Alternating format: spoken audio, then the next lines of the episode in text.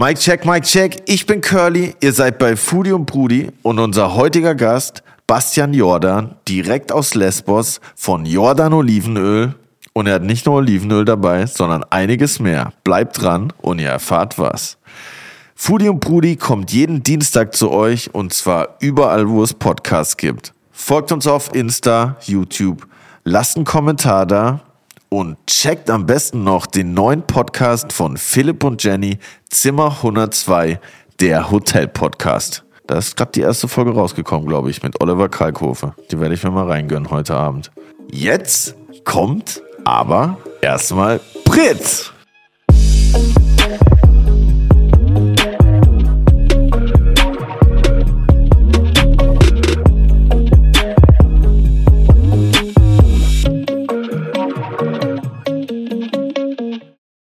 Mensch, Curly, du siehst so fresh aus. Magst du mir mal erzählen, was du die letzten Wochen so gemacht hast? Eigentlich alles so wie immer.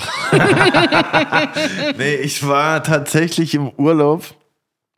Erst waren wir eine Woche bei meinen Eltern am Chillen, was auch richtig entspannt war, äh, weil ich ja auch echt schon lange nicht mehr war und mich sehr gefreut habe, mit denen wieder ein bisschen Zeit zu verbringen.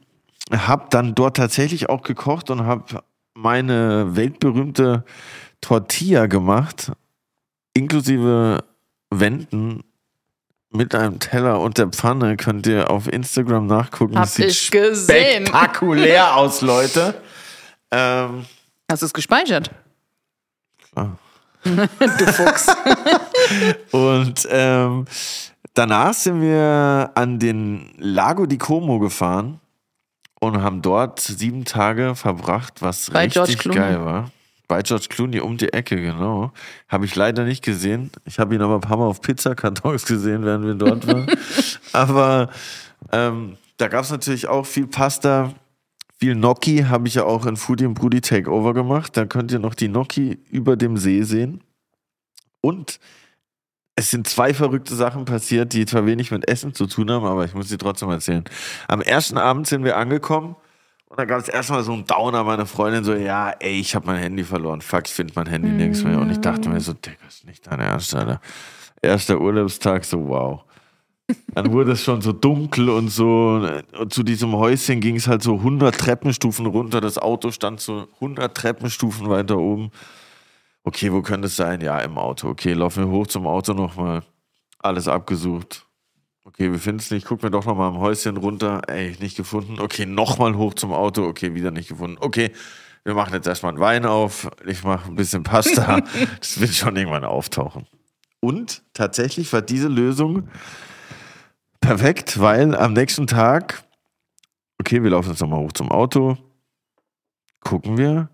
Dann lag dieses Handy einfach auf dem Dach von einem Auto Ach, das Bild habe ich gesehen. mit der Handyhülle und die Handyhülle war halt so aus Gummi, die hat sich da irgendwie festgesaugt, weil es wäre ja schon verrückt gewesen, wenn es einfach auf dem Dach gelegen wäre und niemand hätte es mitgenommen über Nacht. Aber wir sind am Abend davor mit dem Auto noch in einen anderen Ort gefahren, auf der Autobahn mit 120 und das Handy lag einfach die ganze Zeit auf dem Dach. Und da wusste ich dann, okay, das Glück ist auf unserer Seite, diesen Urlaub. Crazy. Es kann nichts mehr schief gehen. Aber was hast du an die Pasta gemacht, finde ich persönlich viel spannender. Das ist interessant, ja. ähm, also wir haben zwei verschiedene Varianten gemacht. Eine normale Tomaten, Basilikum, Kirschtomatensoße mit Zwiebeln. Klassisch, mit ein bisschen Wein. Und dann, ich bin ja sehr großer Fan von diesen Star Fertigsugos, die es bei uns nur sehr selten gibt, weil die hat mein Vater früher immer aus Italien mitgebracht und da gibt es dann Sorten, die gibt es bei uns nicht mit Peperoncini und so und die kann man so geil die verschiedenen Sorten mixen. Das war dann mein Essen. Da ist da Fleisch drin, meine Freundin ist Vegetarierin, deshalb haben wir da zwei gemacht. Und was dann noch passiert ist, was auch nichts mit Essen zu tun hat, aber ist ja egal. Auf der Rückreise sind wir am Bahnhof angekommen und meine Mutter hat uns freundlicherweise zum Bahnhof gefahren, weil ich schon eine Weile keinen Führerschein mehr habe. Und äh, da sind wir dann am Bahnhof angekommen, waren sehr spät dran, wie immer, sind aus dem Auto ausgestiegen, ciao, ciao, Bussi, Bussi, wir rennen auf den Zug. steige in den Zug ein, der Zug fährt so los und ich denke so, oh, geschafft. So steinfett vom Herzen, so, oh, geil. Sekunde später klingelt mein Handy und meine Mutter ruft so an und sagt so, Ihr habt den Hund vergessen. Nee, so krass nicht. Das wäre oh, wär krass. Luigi, vergesst dich nie. Und dann sagt sie so, hä, ich kann irgendwie nicht mehr wegfahren. Hast du einen Autoschlüssel dabei? Und ich so, ja, fuck, Mann. Dann hatte ich halt einfach den Autoschlüssel in meiner Tasche.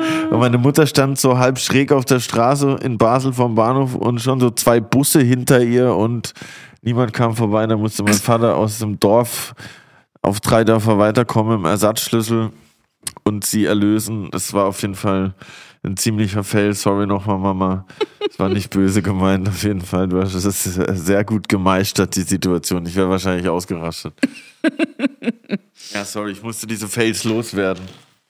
Aber sag mal, hast du in Italien auch gutes Olivenöl mitgenommen? Nee. Nee, nee, nee, nee. Ich Nee. nehme nehm generell keinen. Kaufe irgendwie generell, habe ich nicht so die Affinität zu Olivenöl, muss ich sagen, bis jetzt. Deshalb habe ich da auch kein Olivenöl mitgenommen, sondern nur Wein. Das ist auch okay. Aber, Aber- Olivenöl gibt's da schon geiles. Und ich muss auch sagen, in dem Airbnb gab es nicht viel, was da schon so standalone-mäßig drin war, aber Olivenöl so vier Flaschen. Das war, für- dafür war gesorgt. Und Olivenbäumchen hattet ihr auch drumrum. Stimmt. Ich habe dir noch Bilder geschickt. Hey, Pritz, sind das Olivenbäume? Und dann habe ich äh, mitgekriegt, dass wir in einem Olivenhain gewohnt haben. Ja, Ja, geil. stimmt. Nee, aber die, das Olivenöl war, glaube ich, nicht von den Bäumen leider. Aber Hm. unser heutiger Gast kann ja vielleicht mit ein paar Olivenöl-Mythen aufräumen. Ja. Oder? Lustigerweise haben wir gar kein Olivenöl probiert. Aber es gab ganz viele andere Dinge, die wir probieren durften. Das besprechen wir auch ausführlichst in der heutigen Folge. Mit Bastian Jordan nämlich, der Aus. das beste Olivenöl überhaupt produziert. Bastian Jordan kommt direkt aus Lesbos rübergeflogen zu uns und äh, was er im Gepäck hat, das erfahrt ihr jetzt. Herzlich willkommen bei Foodie und Brudi.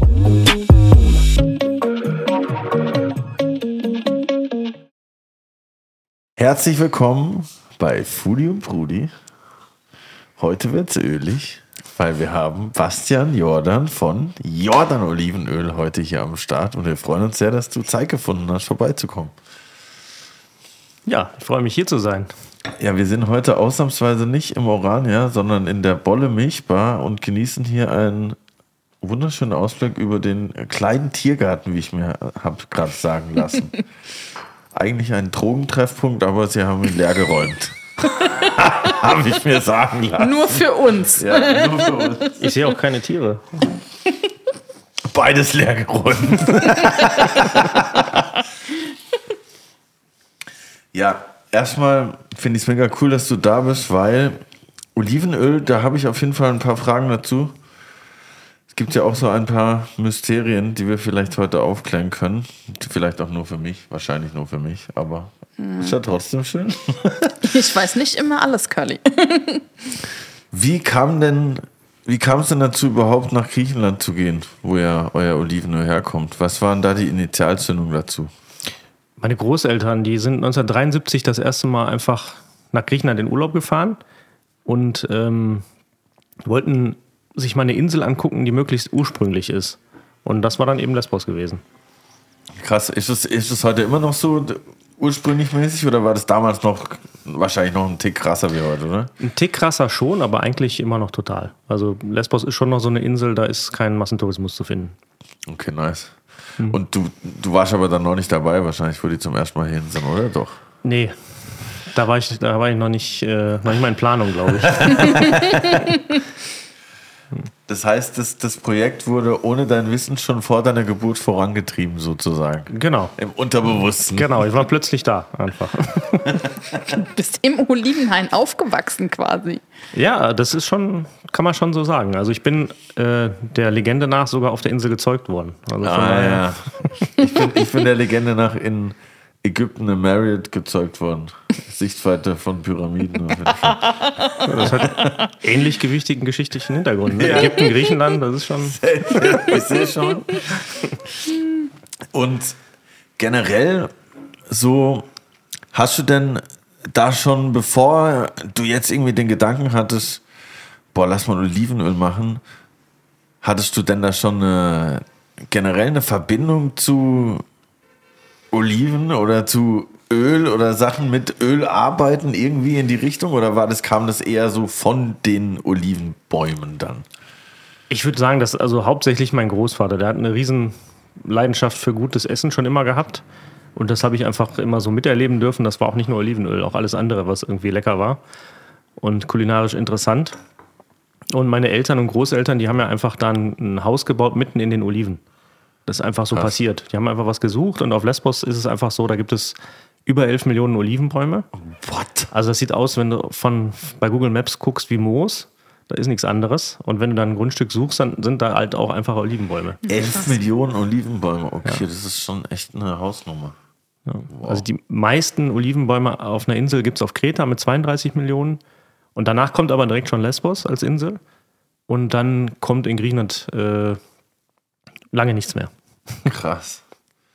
Und als du dann zum ersten Mal das so mitgekriegt hast, oder ich habe gelesen, dein Opa konnte dann irgendwie nicht still sitzen und hat angefangen da Ja, genau. rumzuwerkeln äh, mit den Bäumchen und mit den Oliven. Ja, ja, genau. Der war relativ früh eigentlich äh, arbeitslos, will ich nicht sagen. Er hat ja freiwillig aufgehört zu arbeiten. Frührentner, genau. Ja, er war selbstständig. Der hat einfach ähm, seinen Laden verkauft und gesagt, in Griechenland brauche ich nicht so viel. Dann war dem aber total langweilig und die ganzen Bäume waren halt da und dann wollte er die Oliven natürlich auch ernten. Ist jetzt die Ultra-Kurz-Version und hatte dann, ja, Hummeln im Arsch und wollte irgendwas machen und wollte halt Oliven ernten und Öl draus machen. Und wie alt warst du da so, als das angefangen hat? Ähm, das Haus wurde gebaut 89, da war ich neun. Aber ich habe das halt vorher schon miterlebt, weil vorher waren äh, sowohl meine Eltern als auch meine Großeltern schon immer vor Ort. Ah, okay. Und dann kam halt äh, durch dieses permanent Dasein die Idee, wenn man eh schon immer da ist, dann könnte man eigentlich auch ein bisschen mehr draus machen, als immer in einer Pension zu übernachten. Und da wurde halt gesucht nach einem Grundstück und dann wurde dieses Haus da mitten im Olivenhain gebaut, mit, mit eigenen Händen sozusagen. Brunnen gebohrt, Sickergrube ausgehoben, da war auch kein Strom und kein Telefon, da musste man irgendwie die Leitung erstmal hinlegen. Das war spektakulär und das habe ich als Kind alles miterlebt. Und, und auf so einer Insel, da stelle ich mir das schon tatsächlich so ein bisschen wilder Westen-mäßig vor, oder? So ein Haus zu bauen auf so einer Insel, das ist bestimmt nicht so einfach wie jetzt äh, hier in Charlottenburg ein Häuschen hinzustellen, oder? Heute vielleicht ist es etwas anders. Damals war es ähm, extrem, muss man schon sagen. Also extrem insofern, dass die ganzen Mittel einfach nicht so da waren Genau. auf so einer Insel, wie man die hier halt hat. Und hier schnippst du mit dem Finger, dann kommt einer, obwohl heute vielleicht auch nicht mehr. Gibt ja keine Handwerker mehr. Das stimmt. Habe ich gehört. Aber auf äh, Lesbos war das damals echt eine andere Hausnummer, das stimmt schon. Auch die ganzen Materialien. Ich, bei einer Insel denkt man ja immer so, ah, cool, eine Insel, aber man vergisst ja, dass es eine Insel ist. So, äh, ich brauche jetzt hier dieses 5-6er Rohr mit der Beschichtung. Ja, okay, gut, viel Spaß. Vier Wochen, äh, bis das nächste Schiff kommt, gefühlt. So, also übertrieben gesagt, aber schon ein bisschen so, oder? Dass man halt ein bisschen mehr planen, vorausplanen muss und so wahrscheinlich. Das Schöne ist aber, dass keiner so gestresst ist. Das macht einfach auch ja. nichts, dass es etwas länger dauert. Und ein anderer Vorteil ist, du kannst auch einfach dein Auto offen mit offener Tür und laufendem Motor stehen lassen. Fährt Krass, auch keiner ja. damit weg, weil der kommt ja auch nicht weg von der Insel. Stimmt, das ist echt smart. Man kann eigentlich nicht so schnell abhauen. Gibt es da einen Flughafen auf Lesbos? Ja, ja oder? Allerdings, da muss man sagen, ähm, nach 2015 ähm, sind die Direktflüge gestrichen worden. Da gibt es also nicht mehr so leichte Verbindungen. Da muss man immer über Athen oder Thessaloniki halt umsteigen. Bist du schon äh, ja, 9, 10, 11 Stunden unterwegs, bis du da bist. Oh, okay. Aber bist du dann richtig dort aufgewachsen oder warst du nur in Anführungszeichen in den Ferien dort? Nur in den Ferien im Grunde genommen. Also ich war aber dann wirklich in allen, die man sich so vorstellen kann, die man irgendwie hatte. Und ähm, ja, das war schon also sechs Wochen Sommerferien. Damals gab es dann noch drei Wochen Osterferien, zwei Wochen Weihnachtsferien, eine Woche Herbstferien. Die waren dann halt da. Hat es dein äh, Großvater dann auch direkt so angelegt, dass nach der Olivenernte das Öl gemacht wurde und nach Europa verkauft wurde? Oder wie hat sich das Nein, gar nicht. entwickelt? Das war eigentlich, also das erste Grundstück waren 100 Olivenbäume. Und da hast du in einem fetten Jahr, hast du 800 Liter rausholen können. Und dann auf ein fettes Jahr folgt immer ein mageres Jahr, dann hast du so 300, 400 Liter. Und das war für den Eigenbedarf für Freunde. Mein Großvater hatte da einen schönen Grund, äh, immer zu sagen, ich muss mit dem Auto fahren, ich muss ja das ganze Öl nach Deutschland bringen, weil er eigentlich Flugangst hatte. Meine Großmutter ist dann immer geflogen und er gefahren, weil er gesagt hat, nee, ich muss immer so viel transportieren. Das geht gar nicht. Und ähm, das war aber bei Freunden und Bekannten dann auch weg. Aber wie stellt man sich das jetzt vor? Wenn ich mir jetzt vorstelle, ich würde einfach sagen, okay, ich kaufe mir jetzt ein Grundstück und da stehen halt Olivenbäume drauf. Ich würde wahrscheinlich als erstes auf YouTube eingeben, wie mache ich Olivenöl. und dann würdest du wahrscheinlich mehrere Leute sagen. Aber ich, ich glaube, damals gab es das doch nicht. Wie, wie, wie geht man da vor? Also erstens gab es das nicht und zweitens war mein Großvater auch nie der Typ für sowas. Also der hat dann einfach ganz simpel einfach die, die Freunde, die er da schon auf der Insel hatte, die sind ja auch nicht nach dem Prinzip, wie man das heute von irgendwelchen Fernsehserien kennt, die Auswanderer oder so ausgewandert, sondern die hatten halt Freunde da. Ja. Die haben die Sprache gesprochen, die hatten ein richtig soziales Umfeld da, ne? Also wie Freunde wie hier auch und die hat er halt einfach gefragt. Also auf Lesbos kennt sich auch gefühlt jeder damit aus. Das ist äh, wie hier Wein oder Bier. Und äh, dann gibt es natürlich auch wirklich Leute, die da landwirtschaftlich tätig sind und die haben einem geholfen. Das ist auch, also da braucht man nur Piep machen, da helfen die Leute schon. Das ist in Griechenland wirklich schön. Cool. Aber ist es heute wirklich noch so romantisch, wie man sich das so vorstellt, mit so Holzpressen, wo man dann oben immer weiter dreht und da, alles mit der Hand erntet? Oder wie läuft das Und noch ab? vom Esel angetrieben. Ja, ne? genau. Nee, nee, das ist überhaupt nicht mehr so. Das ist ein rein technischer Prozess, ähm, aber wirklich nur technisch. Oliven kommen an, die werden dann, ähm, da wird erstmal äh, als erster Schritt werden die Blätter abgesaugt. Das ist wie so ein Staubsauger, der hat gerade genug Kraft, dass die Blätter weg sind, aber die Oliven saugt er nicht ein. Dann kommt Wasser drauf, dann eine Bürste. Und dann äh, gehen die Oliven durch eine Röhre und werden dann von einem, so einem kreisrunden Hammerschlagsystem zertrümmert zu Brei geschlagen. Und dieser Brei, der wird dann durch ein äh, grobes Metallsieb in ein äh, Gerät gepresst, das nennt sich Malaxa. Und da wird das dann wie so ein, wie ein Brotteig, der in einem, das hat bestimmt jeder schon mal gesehen, wie so ein Brotteig gewalkt wird, ganz langsam. So wird dann dieser Olivenbrei, der aussieht wie Oliventapenade quasi, für eine halbe Stunde gewalkt. Und dann wird äh, das Ganze im Dekanter äh, dekantiert quasi durch Schleudern, Physik, einfach nur äh, Geschwindigkeit. Da wird die Flüssigkeit von der festen Masse getrennt. Die feste Masse ist quasi das Nebenprodukt und die Flüssigkeit kommt nochmal in eine Zentrifuge, wird nochmal geschleudert und das schwerere Wasser wird verdrängt und das leichtere Öl fließt ab. Krass. Das war der ganze Prozess. Total clean und sauber. Und das, was ihr von früher kennt, das sind diese riesen Mahlsteine, wo dann eben ähm, die Oliven auf so einem Kollergang ausgebreitet werden und durch die Mahlsteine dann gemahlen werden und dann auf so Bastmatten verteilt werden und dann durch Druck gepresst werden. Das macht man heute nicht mehr. Das ist total unhygienisch, weil du kriegst diese Matten nicht mehr sauber und es kommt Luft dran und es entsteht Wärme und das ist romantisch. Man kann auch noch Öl daraus machen, aber das sollte man lieber nicht mehr machen. Aber wie unterscheidet man dann heutzutage von Virgin, Extra Virgin?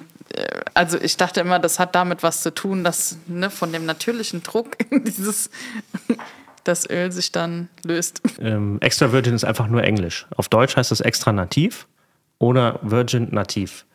Und ähm, extra nativ ähm, ist die höchste Qualitätsstufe, die es gibt.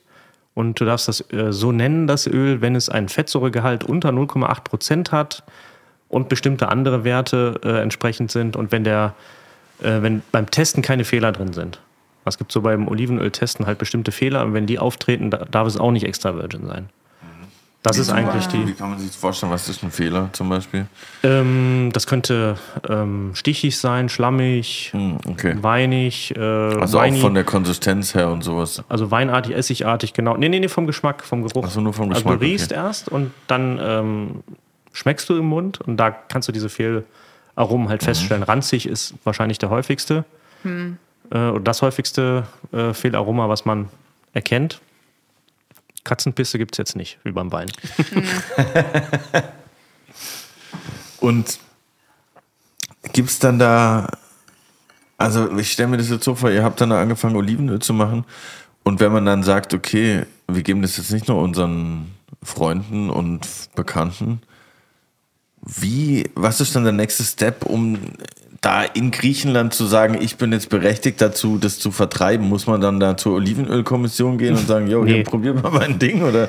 Nee, nee, also das ist, Da gibt es keinen, der einem da irgendwie eine Lizenz für gibt oder sowas. Das macht man einfach. Das ist eine ganz normale Krass, echt? Unternehmerische Tätigkeit. So anti-deutsch einfach. so ja, ein bisschen. Ja, eigentlich schon. Ne? Also wenn man es so sieht, eigentlich schon. Es gibt auch keine Ausbildung zum Olivenbauer. Ne? Du hast ja mittlerweile, ich vergleiche das immer gerne in meinem Weinbereich, weil das sehr ähnlich Ja. ist. Da hast du ja wirklich fundierte Ausbildungen und alles. Ne? Das gibt es bei uns leider gar nicht.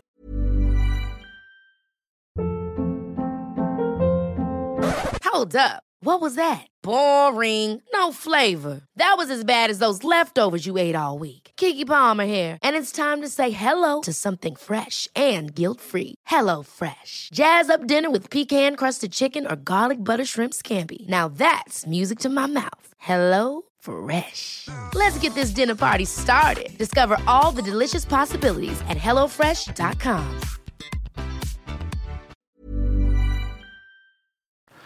Fände ich eigentlich ganz gut, wenn es das gäbe, weil es ja ähnlich äh, komplex auch ist. Aber das äh, musst du einfach so lernen.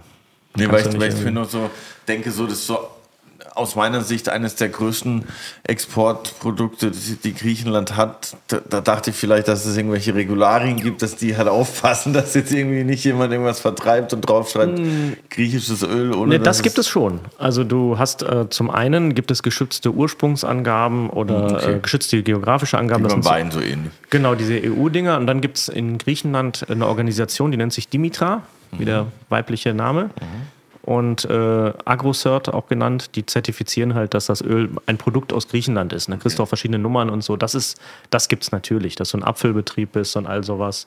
Aber du musst es einfach nur machen und dann Wahrscheinlich denke ich da einfach zu simpel. Natürlich muss er erstmal bestimmte Dinge erfüllen, um das dann überhaupt zertifizieren lassen zu können. Aber letztlich ist das aus meiner Sicht kein Hexenwerk. Musst du halt einfach nur machen.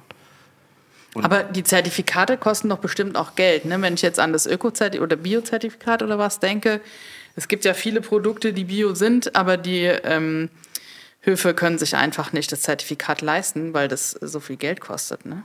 Das sehe ich ähnlich. Also ich bin auch kein großer Fan von der aktuellen Situation, was Biozertifikate angeht, weil es gibt einfach zu viel Müll unter dem Biozertifikat auch an Lebensmitteln. An sich ist, es, ist die Idee ja genau richtig. Es sollte aber selbstverständlich sein und nicht irgendwie ja, irgendwas, wo man sich zertifizieren lassen muss, weil es etwas Besonderes ist. Das ist eher so meine Sicht der Dinge. Du kannst ja heutzutage auch wirklich kein besonders wohlschmeckendes, schnell produziertes äh, Aufbackbrot kaufen, was auch Bio ist. Das hat überhaupt nichts mit Qualität zu tun. Es ist halt Bio, das ist schon gut. Und dieses Zertifikat an sich ist aber eigentlich nicht teuer. Also das, die Preise, die man dafür bezahlen muss, sind nicht das Problem. Das Problem sind zum Beispiel Regularien, wie dass wir nachweisen müssen, Biodünger eingesetzt zu haben, um eben nachweisen zu können, dass wir keinen anderen eingesetzt haben. Wir brauchen aber gar keinen Dünger. Wir brauchen einfach nur Schafe und Ziegen, die da rumlaufen. Das ist mehr Bio geht ja Okay. eigentlich gar nicht. Ja. Das ist so ein bisschen irgendwie abstrakt, aber ansonsten ist äh, musst du nicht viel machen. Das um heißt, ihr kauft eine Flasche. Biodünger, um dann die Richtung nachweisen zu können. Ja, das sind so Säcke. Flaschen gibt es nicht, Ja, aber auch immer. Säcke von Biodünger, um dann genau zeigen zu können, ja, guck mal hier, da haben wir den gekauft. Richtig. Krass, das ist echt absurd. Aber wie darf man sich das denn vorstellen? Wie viele Bäume habt ihr denn jetzt? Wir selber haben jetzt äh, knapp 1000 Bäume und wir beernten knapp 50.000 Bäume von ähm, 100 Kleinbauernfamilien, mit denen wir arbeiten. Auf der Insel gibt es insgesamt 19.000 Kleinbauernfamilien, die alle irgendwie ein paar Olivenbäume haben. Und ähm, man kann sich das nicht vorstellen, wir sind jetzt nicht irgendwie Großgrundbesitzer, die irgendwelche Leute da rumlaufen haben, sondern das ist wirklich wie eine Art selbstgeführte Genossenschaft. Aber wichtig, dass, es, dass wir es selber organisiert haben, weil äh, wenn du mit den sage ich mal, existierenden Genossenschaften zusammenarbeitest, äh, gibt es da vielleicht andere Vorstellungen, sagen wir es mal so. Bei uns Ja. ist es halt äh, Qualität wirklich das, was äh, schon von Anfang an im Vordergrund stand und eine gewisse Art und Weise zu arbeiten und vor allem etwas, wie man, was man heute vielleicht als Fair Trade versteht.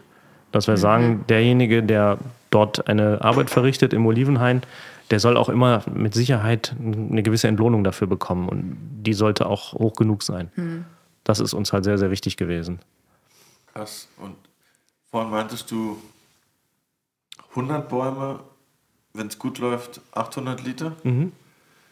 Bist grad am Rechnen Wenn jetzt. es gut läuft, 8000 Liter. Bei 50.000 Bäumen, wenn es gut läuft, 400.000 Liter. Genau. Also in einem, genau. Wenn du so ein Bombenjahr hast, dann könntest du theoretisch solche Mengen erzielen. Man muss bei den, bei solchen großen äh, Zahlen kommst du da nicht mehr wirklich drauf hin. Klar, ja. Weil diese guten Ernten und die schlechten Ernten, du hast jetzt zum Beispiel hier ein Grundstück, das hatte dieses Jahr wirklich eine tolle Ernte. Das nebenan vielleicht nicht so. Das wechselt auch so ein bisschen. Das Ja, ist auch gut klar. so. Ne, Also das kann man auch erzielen, indem man die Bäume regelmäßig beschneidet. Da müssen die sich erholen und dann, wie bei so einem Lied, Kanonlied, funktioniert das dann da auch. Das, Das wechselt sich ab. das ist auch viel besser, weil du hast sonst äh, nicht mehr so eine, so eine Stabilität in dem, was du machst. Ne? Also musst schon gucken. Kannst das nicht 100% beeinflussen, weil Regen und Sonne, da hast du, machst du gar nichts. Und gibt es da, wie ist es denn bei Oliven? Gibt es da nur eine Sorte oder gibt es da mehrere Sorten? Und kann man dann auch aus verschiedenen Sorten ein Öl machen? Weil ich gehe jetzt nicht davon aus, dass alle tausend Bauern die sortengleichen Bäume da stehen haben, oder? Das kommt jetzt ganz drauf an. Also es gibt erstmal insgesamt geschätzt, habe ich mal irgendwo gesehen, knapp 1200 Olivensorten. Circa, okay. Aber die sind jetzt nicht alle im Einsatz. Also so katalogisiert findest du knapp 500 und tatsächlich so relevant im Einsatz vielleicht um die 80. Okay. Und bei uns auf Lesbos gibt es im Grunde genommen drei Sorten. Eine, die ist im Norden ein bisschen vertreten und auf dem, da im Süden, wo wir sind, sind es zwei Sorten, die heißen Adramitiani und Kolovi und die wachsen auch dort äh, mehr oder weniger nebeneinander und die setzt du dann halt einfach ein. Wie viele Olivensorten gibt Ja, es? Sorry. auf Lesbos? Oder wo Ja, du? generell so? Insgesamt? Ja. Ja, 1200 ungefähr. Und 500 schätze ich mal so mit Namen irgendwo katalogisiert. Mhm. Und 80 sind das halt eben, die so relevant sind, sag ich mal. Ihr kennt wahrscheinlich auch so ein paar Namen. Kalamata, äh, Koroneki. Tajaska, äh, Meine Blanca. Wir haben ja schon unsere Erfahrung gemacht mit Kalamata. Ach ja, erzähl mal. Ähm, Wir hatten den äh, Malte, den Marketingchef von Rittersport hier, und äh, hat da eine Aufgabe bekommen. Und wir haben dafür eine Sorte kreiert, weiße Schokolade mit Kalamata-Oliven. Und tatsächlich hat Malte uns ein paar Tafeln weiße Schokolade mit Kalamata-Oliven produziert. Weil die haben wir hier den, in, in Berlin diese Rittersport Ideenfabrik, ich weiß nicht genau, wie es heißt, Schokofabrik. Und da probieren die auch ein paar Sachen aus und da haben die dann äh, ein paar Okay, Tafeln dann hiermit bitte äh, ihm meine Kontaktdaten senden. Das möchte ich gerne probieren. Ja, ich habe noch ein paar daheim. Ich, schick dir, ich, ich lasse dir eine zukommen auf jeden Fall. Das war ganz nice, weil das war so eine. Es war halt so eine Mischung aus salzig süß wegen den Oliven. Das kam, kam schon ganz nice. Ja. Ja, klar. Also, und vor allem die Kalamata-Olive, muss man schon sagen, ist, sie heißt wirklich die Königin der Oliven in Griechenland. Und wenn sie in Griechenland so heißt, dann ist es natürlich, bedeutet natürlich Dann ist der sie ganzen über die Welt. Queen. Ist ja klar. die ist wirklich sehr lecker, muss man echt sagen. Und gibt es dann bestimmt auch unter den Oliven welche, die eher als Speiseoliven geeignet sind? Ja. Welche, die eher. Gutes Beispiel. Also Kalamata ist eben eine klassische Speiseolive. In Italien Tajasca, ganz toll. Also unsere Colovin Adrametiani eigentlich eher nicht so. Ich habe trotzdem welche dabei, könnt ihr nachher mal probieren. Geil. Ähm, die sind trotzdem lecker. Aber die Kalamata ist schon, das ist einfach Und liegt es dann am anderes. Geschmack hauptsächlich oder haben die auch unterschiedliche Konsistenzen? Ja, ja, total. das ist komplett unterschiedlich. Ganz ne? unterschiedlich. Also du hast, unsere sind wirklich klassische Öloliven. Die haben einen besonders dichten Ölanteil. Das Öl ist auch viel stabiler dadurch. Klar, ja. Und ähm, manche Oliven, die grünen, die kennt ihr sicherlich auch. Besonders die ganz großen, die nennen sich dann Jumbo oder Ja, wie auch immer. Und die, ähm, Die kommen, schon nicht mehr echt aussehen. die sind tatsächlich teilweise echt, aber das ist wirklich, die haben eine ganz andere Eigenart. Die haben ganz viel Wasser. ja, ja, das merkt man aber auch halt, finde Genau. ich. So, viel also- Säure, äh, säuerlicher, ne? Und das sind überhaupt keine Öloliven. Kannst Diese theoretisch. Cocktailoliven, oder? Diese Ja. auf, den, auf, auf dem Manhattan oder was man da so trinkt drauf. Oft noch so gefüllt mit irgendwas. Ja, ne? ja. Aber was sind diese? Ich frage mich immer, ob die Oliven, die mit Paprika gefüllt sind, ob die wirklich echt sind. Weil das sieht irgendwie auch schon so das komisch meinte ich aus. gerade, aber das ist Ja, glaub ich, doch einfach schon. so. Also das sind tatsächlich so, ich habe solche Geräte auch mal gesehen, da werden dann äh, 2000 Oliven, ja, in der Sekunde wahrscheinlich nicht, aber in der Minute oder sowas werden da durchgejagt. Und äh, die werden dann auch automatisch gestopft. Das geht auch nur mit diesen großen Festen. Die kleinen, unsere, die würden zerfetzt werden. Da wird nichts mehr übrig bleiben von der Olive bei dieser Geschwindigkeit. Füllung. Ja. Kannst du die Füllung auch alleine essen. Und dann gibt es ja nochmal, finde ich, eine ganz tolle Olive, das, oder zwei Sorten, die Srumba und die Nizza-Olive. Das sind diese schwarzen kleinen. Das sind Ja. die einzigsten beiden Olivensorten, die am Baum fertig reifen. Alle anderen Oliven kannst du ja vom Baum gar nicht essen. Und die zwei sind der Oberknaller. Also wenn die fertig gereift sind, dann boah, Was muss man lecker. denn bei den anderen machen? Wie reift man die denn zu Ende? In Salzlake. Du legst sie in Salz, also eigentlich so, kannst dir vorstellen, Meerwasser, Salzgehalt ist ungefähr ideal. Und lässt sie dann bis zu drei Monate, je nach Sorte, darin äh, entbittern. In so Fässern sozusagen. Genau. Am besten mit ein bisschen Essig noch. Das gibt auch nochmal so ein bisschen, oder Zitrone, irgendwas, was nochmal ein bisschen Säure hat. Aber sonst, wenn du in eine unreife Olive beißt, das ist. Äh, habt ihr schon mal einen unreifen Apfel gebissen? Ja. Äh, Da, Potenz mal 100. So ungefähr. okay. Sehr unangenehm. Okay, krass. Weil die halt dann so extrem bitter sind und so. Ja, total. Also das ist ganz unangenehm. Ganz ledrig und herb und oh, Gibt es denn auch so wie beim Wein so Olivenöl-Sommeliers? Also es gibt ja auch so Olivenölverkostungen, aber gibt es auch wirklich Spezialisten, die dann ausgebildet Gott sei werden? Dank noch nicht wirklich, weil meiner Meinung nach ist das ein Thema, was noch viel zu sehr am Anfang steht. Es gibt ganz tolle unterschiedliche Olivenöle und viele kennen sich auch wirklich sehr gut damit aus und testen auch sehr, sehr viel und haben schon eine gewisse Kompetenz, aber es ist noch so viel in Bewegung da, dass einfach oft Leute, die meinen, sie kennen sich dann sehr gut aus, irgendwelche Dinge erzählen, die kennen aber nicht wirklich alle dann oder haben nur so ein begrenztes Wissen. Und dann kommen halt so ein bisschen verzogene Informationen gerne mal zutage. Eine meiner Lieblingsinformationen ist immer, dass man darf nicht mit Olivenöl braten zum Beispiel. Das Oh, das ist wollte ich gerade fragen. genau. ganz schlimmes, äh, gefährliches Halbwissen, was da immer rumgeistert. Kann man ja keinem vorwerfen, weil auch Köche und so, die wissen es manchmal auch nicht besser und sagen dann sowas in die Kamera. Weil es so schnell verbrennt. ja, Bullshit. Krebserregend. Aber was will, das wollte ich generell wissen, so was sind denn für dich so die Main-Einsatzgebiete von, von Olivenöl? Also wenn, wenn du mich fragst, müsstest du ja umgekehrt fragen, was kann man denn nicht damit machen? Also Stimmt, du ja. kannst ja wirklich viel damit machen. Aber um jetzt mal ehrlich zu sein, was du zu Hause damit machst, ist dann schon die klassische Salatsoße natürlich. Braten auf jeden Fall. Das ist eben etwas, was viele noch nicht so richtig wissen. Und ähm, Backen auch total, Dessertbereich auch ganz viel. Aber bei uns zu Hause gibt es auch ganz tolle Butter. Ne? Also ich bin jetzt nicht deswegen, habe jetzt nichts gegen Butter oder sowas oder gegen Ja, andere klar. Sachen. Es geht eigentlich eher immer um die Qualität des Lebensmittels und dann kannst du auch äh, gerne mal eine gute Butter aufs Brot schmieren. Das geht schon. Aber du kannst mit Olivenöl viel machen. Aber welche, welche Ölsorten hast du zu Hause oder wie viele verschiedene Olivenölsorten auch? Äh, Ganz ehrlich- meine. Ja, ehrlicherweise ist das wirklich so. Das hängt vielleicht aber auch einfach damit zusammen, dass wir so unfassbar viel Olivenöl zu Hause verbrauchen. Ich habe drei Kinder, wir kochen zweimal warm am Tag und so viel. Cool. Und also bei uns ist es wie im Restaurant. Die Biotonne, die wir haben, die ist tatsächlich voll. Also ganz oft weiß ich nicht, wohin damit, weil wir so viel kochen und da ist auch viel Olivenöl dabei. Da macht es keinen Sinn, zu viele andere Öle noch einzusetzen. Ja. Apropos Kochen. Wir haben die erste Kategorie für dich mitgebracht. Und die Okay. heißt Schnellkochtopf. Oha.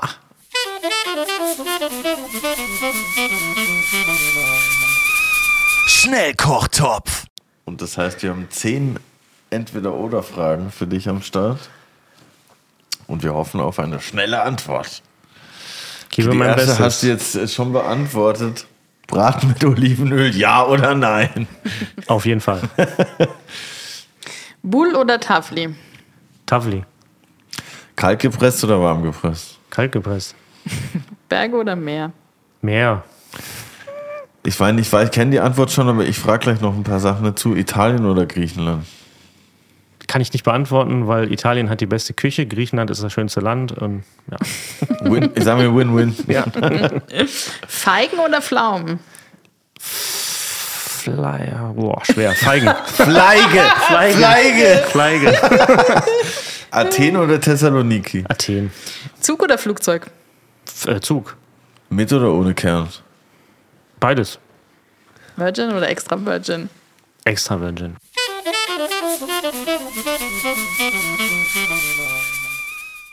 Okay, warum?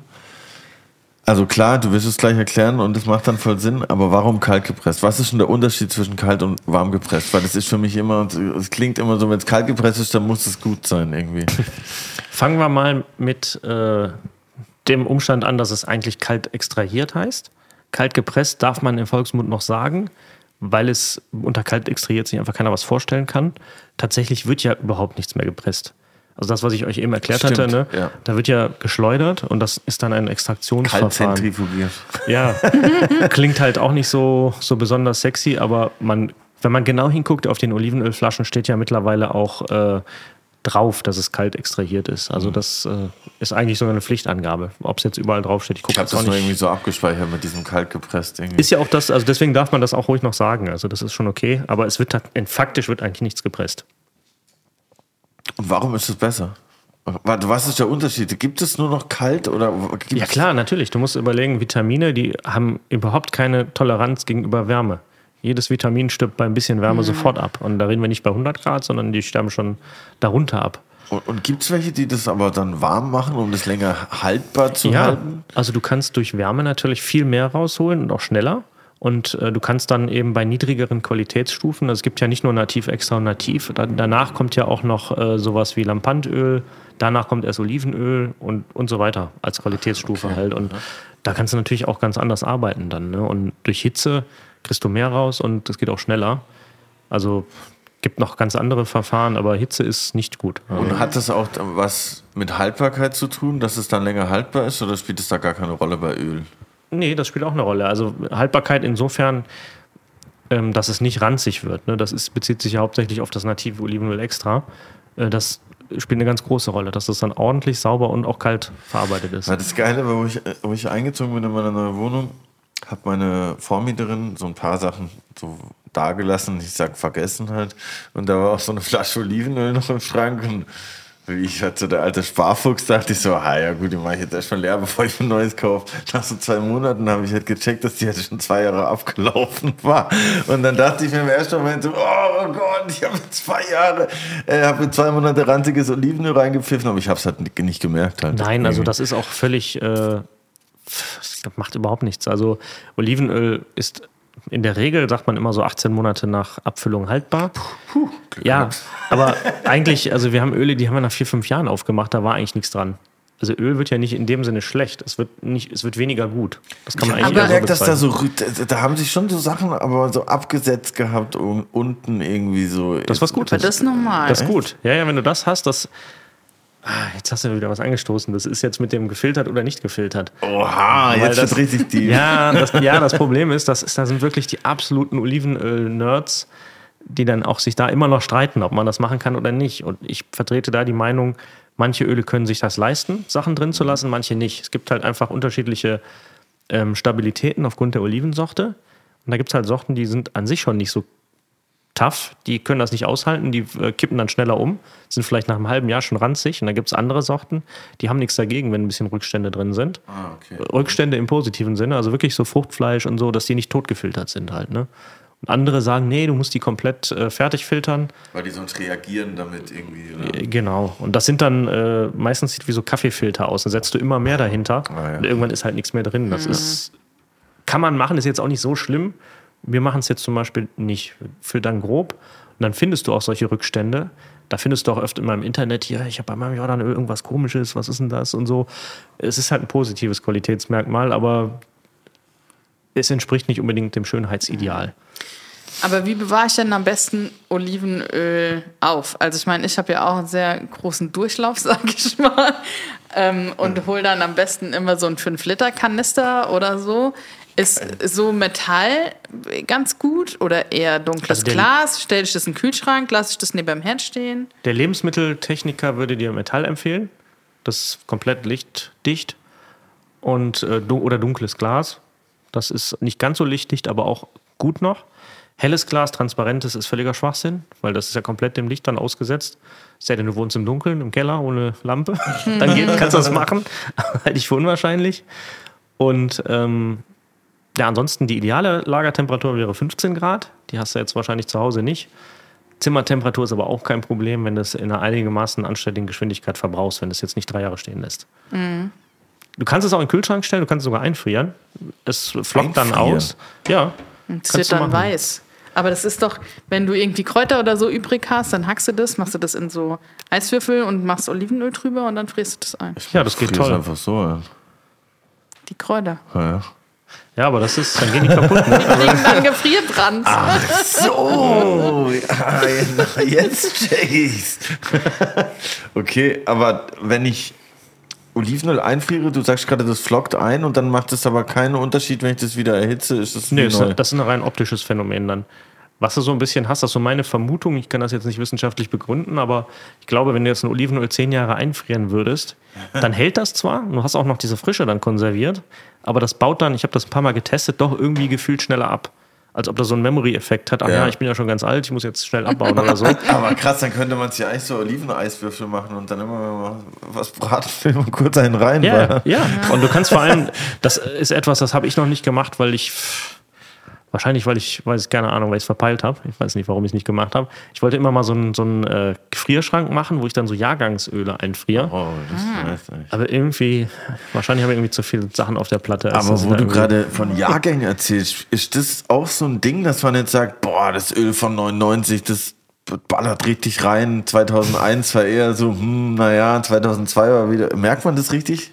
Ja, es geht. Also dadurch, dass wir so ein bisschen versuchen, eben Grundstück zu Grundstück so ein bisschen abzufedern, kriegen wir, das, zu haben, so ein bisschen. kriegen wir das ausgeglichen. Ne? Aber du merkst, ich merke den Unterschied. Ich glaube, derjenige, der jetzt nicht so tief drin ist wie ich, wird es nicht so direkt merken. Sonst merkt man eher von der Menge halt, vom Ertrag, aber nicht Das, von der Qualität. das ist klar. unbedingt. Das siehst du natürlich, ne? Klar. Ja. Wie voll der Tank wird. Aber wie werden Oliven geerntet? Ne? Beim Weinbau hat man ja klar, ganz steile Lagen müssen immer mit der Hand geerntet werden, aber da hat man so einen Vollernter, der einmal da durchbrettert.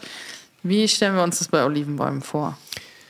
Also ich kann jetzt erstmal erklären, wie wir es machen. Bei uns ist es so, dass wir in der Regel im November ernten. Kann auch schon mal Oktober sein, kann schon mal Dezember sein. Und dann haben die Oliven die perfekte Reife. Dann sitzen die aber noch fest am Baum. Das heißt, die fallen nicht von alleine runter und auch nicht leicht runter. Und dann haben wir Ernterechen oder Stöcke tatsächlich. Diese Ernterechen, die, das sind vorne dann so Plastikstreben, die drehen sich, die sind batteriebetrieben.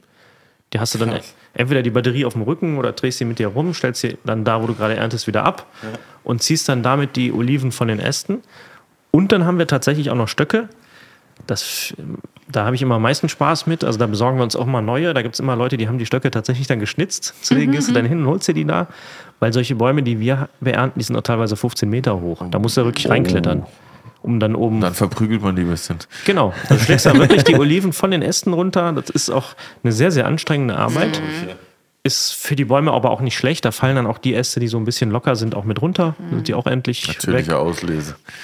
Aber das ist schon echt äh, sehr körperlich, die Arbeit. Und du brauchst als eine einzelne Person schon eine Stunde, um so einen Baum abzuernten. Und dann kriegst du da ungefähr 20 Kilo Oliven runter und machst da 4, 5 Liter Öl draus. Bei 10.000 Bäumen. Nach 20 Kilo Oliven sind ein Liter Öl. 4, 5 Liter Öl. 4, 5 Liter Öl. Also kannst du, das ist ungefähr das Verhältnis. Du hast mal einen Baum, da schaffst du es vielleicht sogar 40 Kilo runterzuholen. Beim nächsten Baum hast du dann mal gar nichts. Aber Und, sonst so eigentlich 5 zu 1 von Oliven zu Öl so mäßig so. Ja, von Oliven zu Öl kannst du ungefähr in unserem Fall so rechnen. Gibt andere, die kriegen viel mehr raus. Die haben andere Oliven halt. Und andere, die kriegen vielleicht noch weniger raus, aber wir gehören schon eher zum unteren Bereich. Also, aber dafür ha- haben wir eine sehr gute Auslese dann am Ende. Ich habe gerade gesehen, wie die in Spanien Orangen ernten. Da kommt dann so ein, so ein Gerät an, wie ein Bagger aussieht.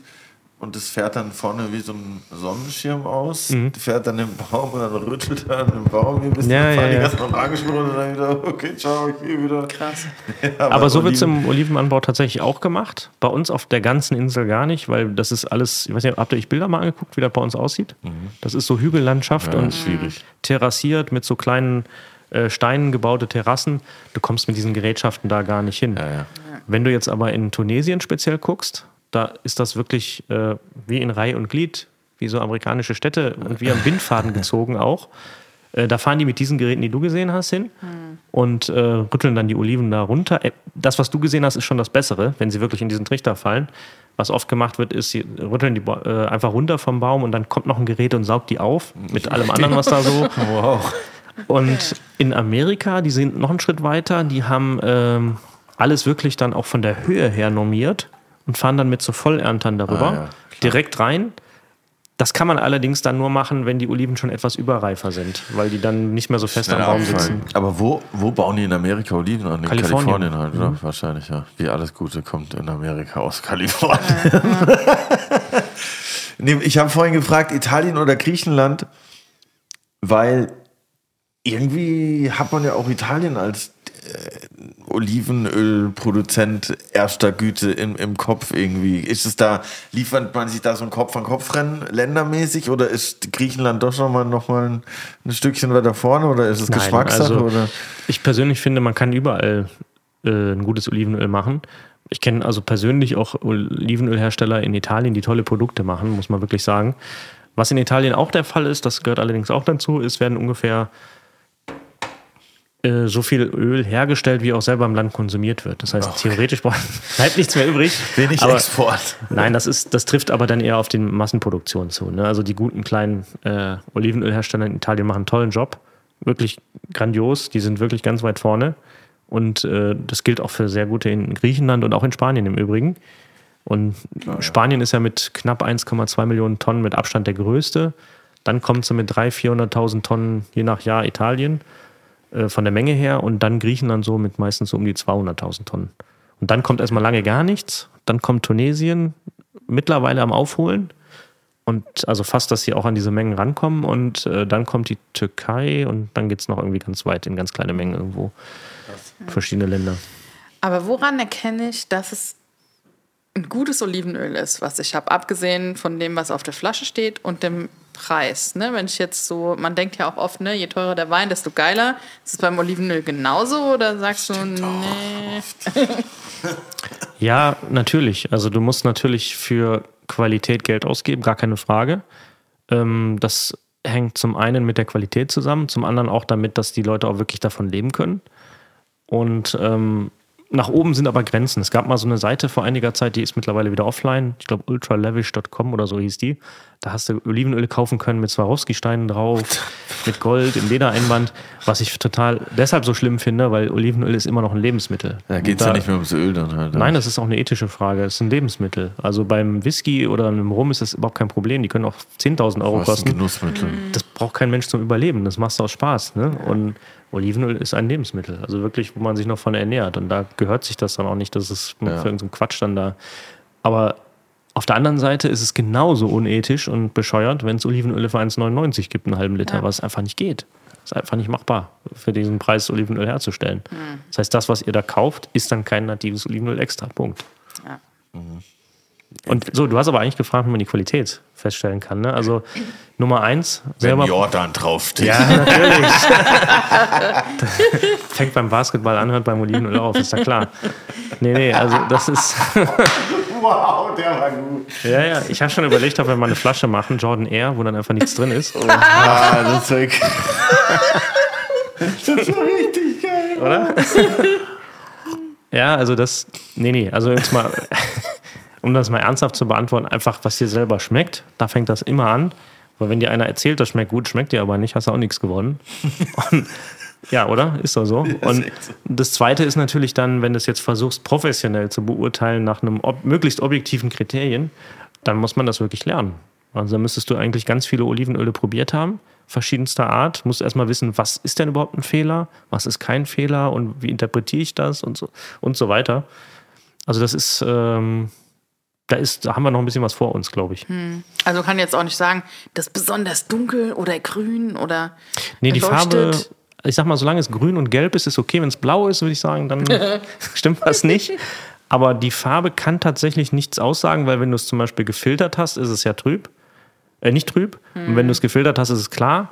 Wenn du ein gefiltertes hast, wo sich im Tank die Trübstoffe abgesetzt haben, du füllst oben ab, ist es auch klar. Also das sagt ja eigentlich nicht so viel, die Farbe.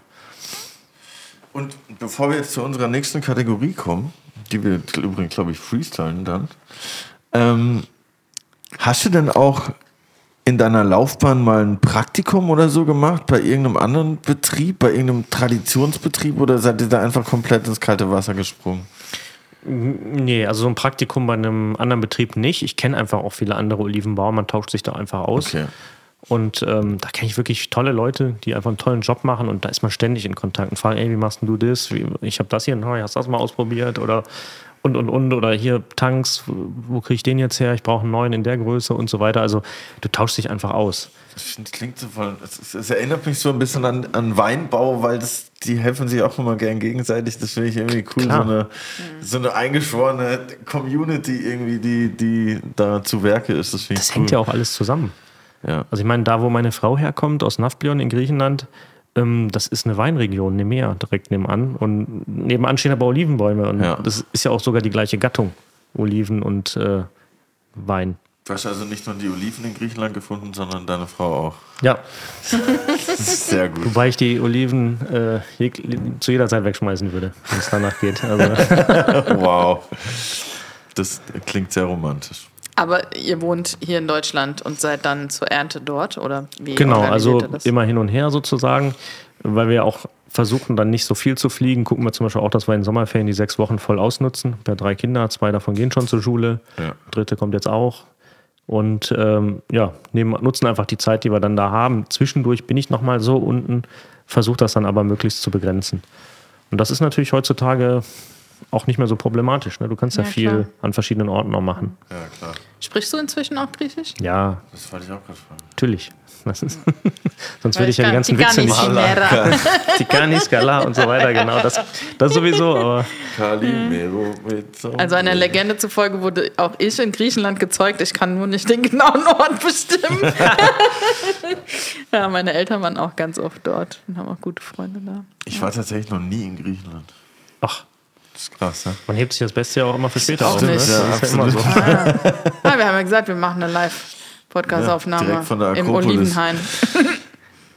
Die nächste Kategorie, die wir hier vorbereitet haben in unserem stillen Kämmerchen, heißt Allerlei aus Kühlhaus 3. Allerlei aus Kühlhaus 3.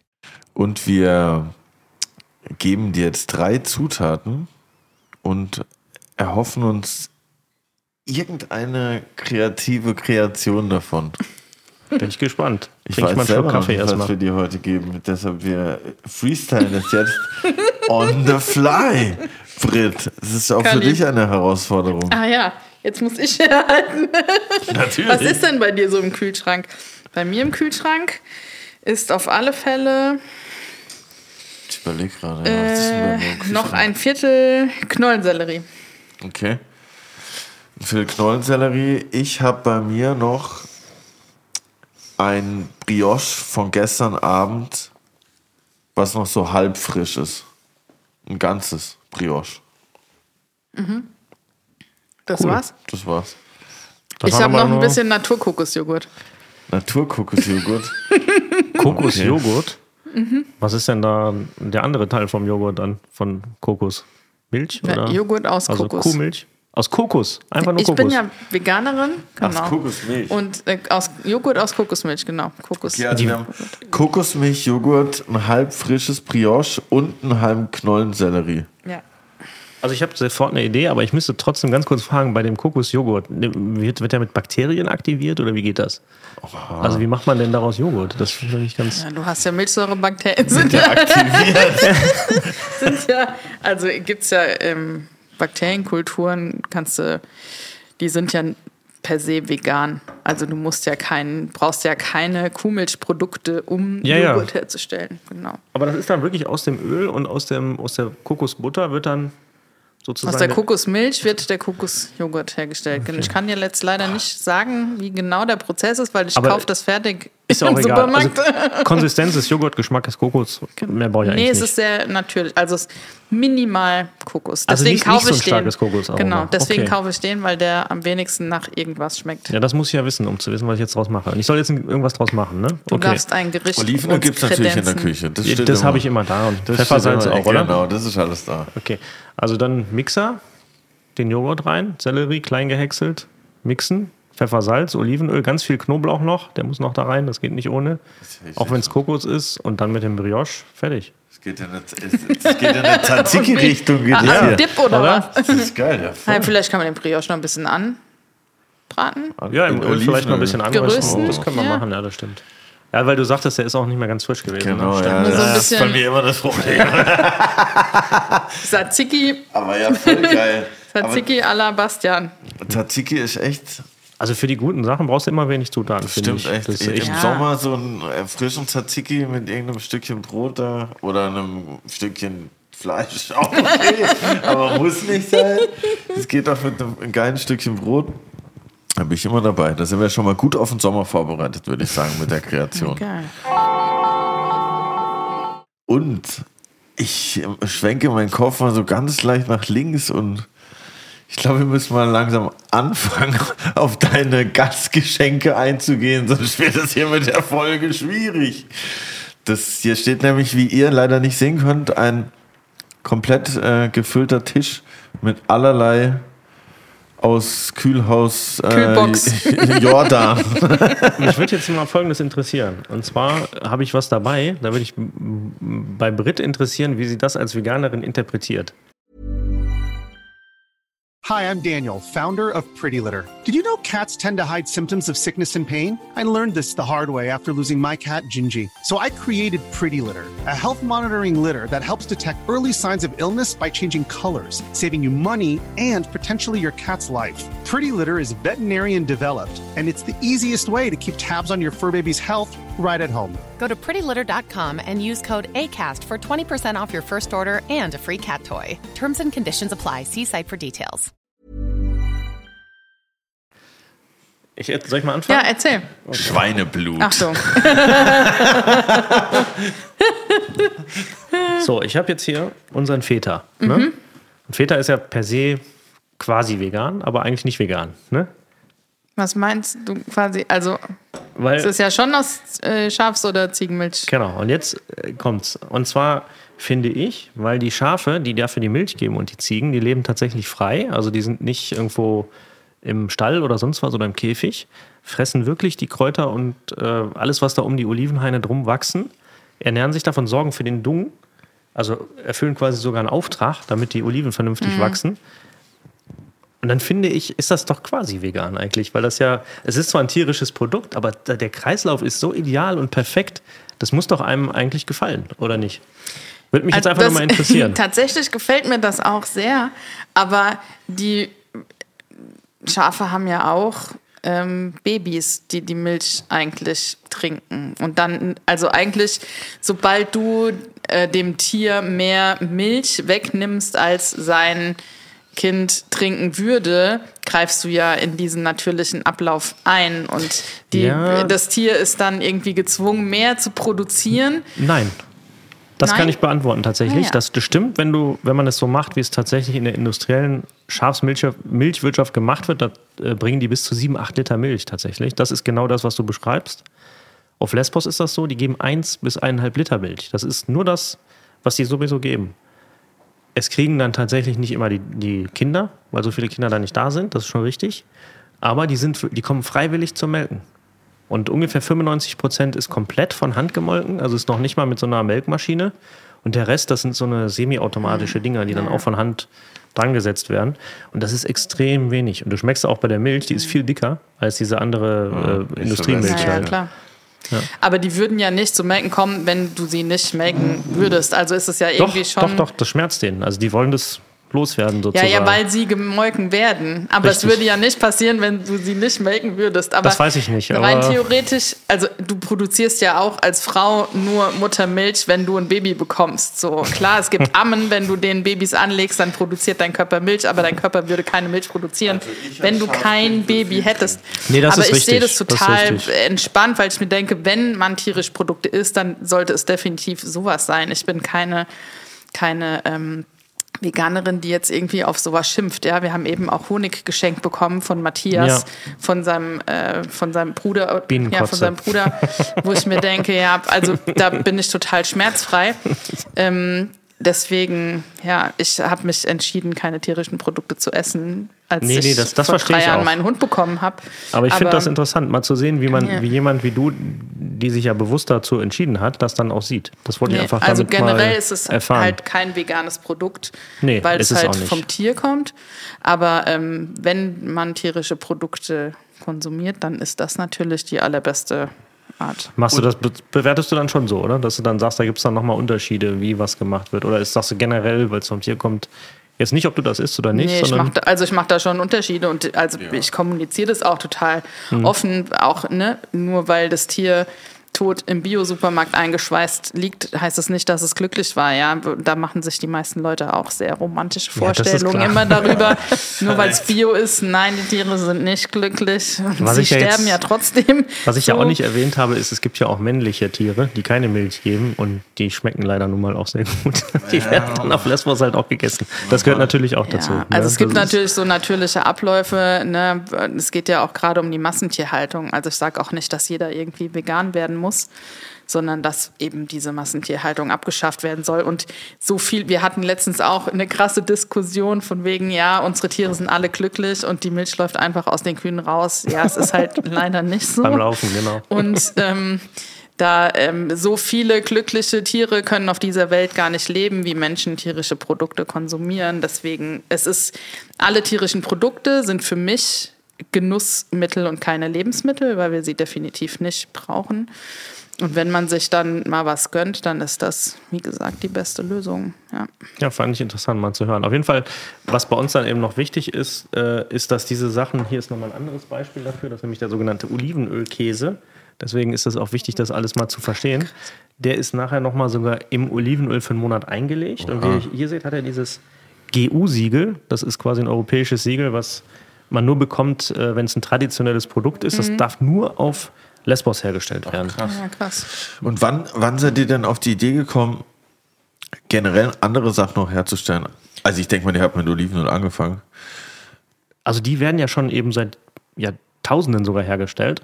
Ähm, wir sind auf die Idee gekommen, jetzt in der gerade kürzlich erst Coroni, passierten... Brony. Nee, nee, nee, nee, Euro-Krise. Also wir sind Ah. ja, ich habe ja noch ein paar andere Krisen so mitbekommen. Mit Griechenland. Ja. Zum Beispiel die 2008, sage ich mal, explodierte Euro-Krise, die hat ja besonders auch Griechenland unter anderem betroffen. Und dann haben wir halt überlegt, okay, unser Olivenöl, die Oliven exportieren wir schon, damit helfen wir schon. Was können wir noch machen? Und cool. ich kannte halt immer den Feta und den Olivenölkäse schon als Kind. Dachte, man, das ist so sau lecker, was wir hier haben. Aber das gibt es überhaupt nicht in Deutschland, weil du kriegst halt den Feta vom Festland, aber nicht den von Lesbos. Der schmeckt ganz anders, eben weil die Tiere da auch ganz anders leben und die Milch eine ganz andere ist. Und dann haben wir überlegt, das wäre doch mal was. Und so haben wir 2012 damit gestartet, um eigentlich einen weiteren Beitrag zu leisten. Das war so die Idee. Wo wir gesagt haben, was können wir noch machen? Und äh, super gut angekommen. Und war das eine große Umstellung dann an, also von der Produktion oder musstet ihr da viel in eurem Betrieb irgendwie umstellen? um Nein, gar nichts. Das machen wir ja gar nicht selber. Also die, die Lesbos-Käserei ist ein Traditionsbetrieb von der Insel in der vierten Generation, von der Familie äh, Rodus betrieben. Und das sind Freunde von uns, die habe ich einfach angesprochen damals, ob wir das nicht zusammen machen wollen. Zum Beispiel den Olivenölkäse. In Olivenöl ist dann auch äh, auf meinem Mist gewachsen.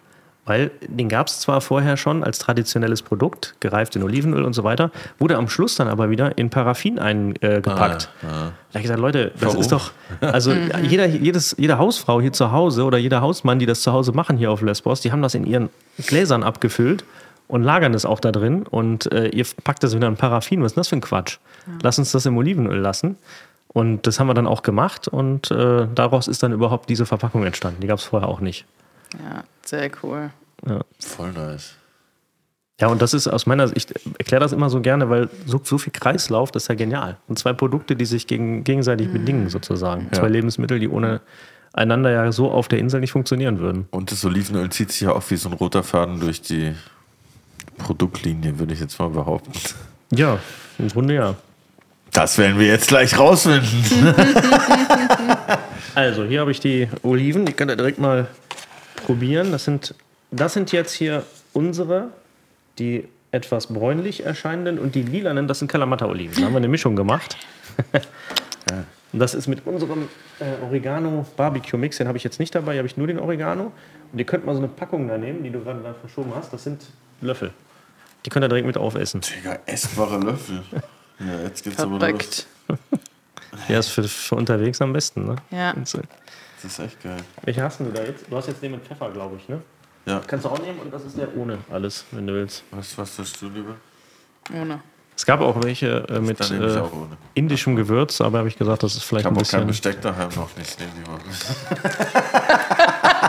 sehr gut. aber die halten nicht so lange, ne? Wenn du die mal Aber auf isst. bitte nicht abspülen das meiste ist mit den Händen.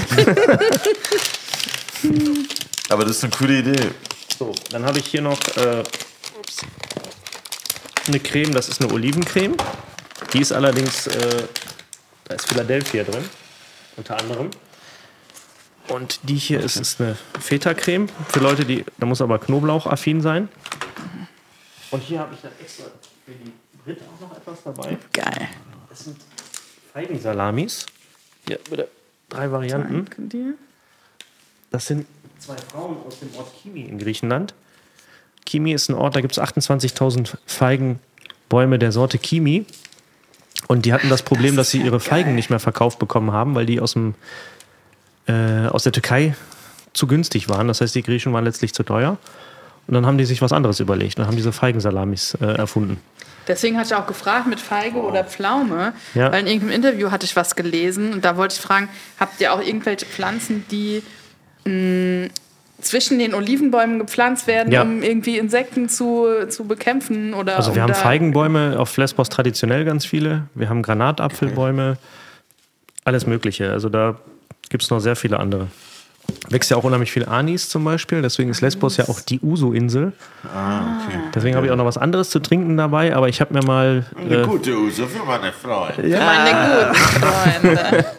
Also tatsächlich gibt es eine Uso-Brennerei auf Lesbos. Das ist die Uso-Brennerei Vavajani von 1864. Und der Vavajani hat aus Russland, damals waren die vielleicht noch netter, äh, das Rezept für ähm, Uso mitgebracht. Also deswegen Krass. ist das die Ur-Uso-Brennerei sozusagen.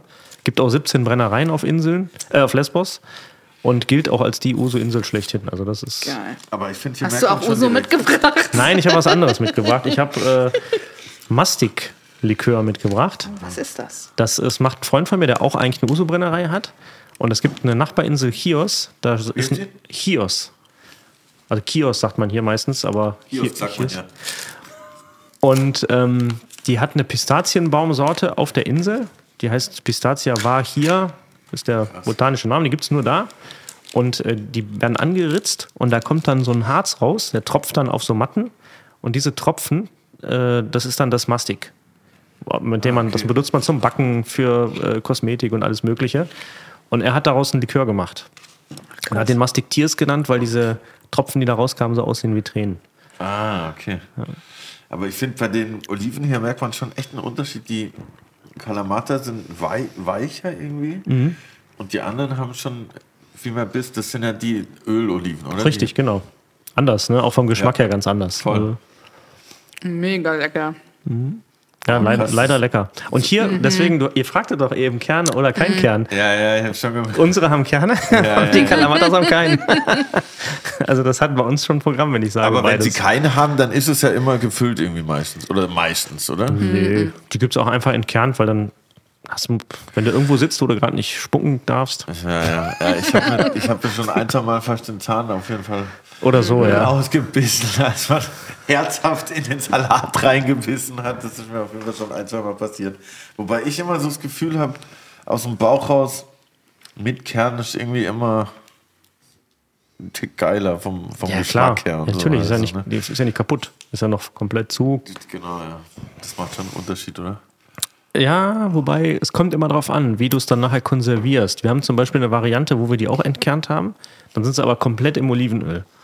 Dann ist es quasi komplett abgeschirmt. Da kann nichts passieren. Okay, ja, im eigenen Saft sozusagen. Ja. Jetzt probiere ich hier mal die. Was ist das? Olivenpaste.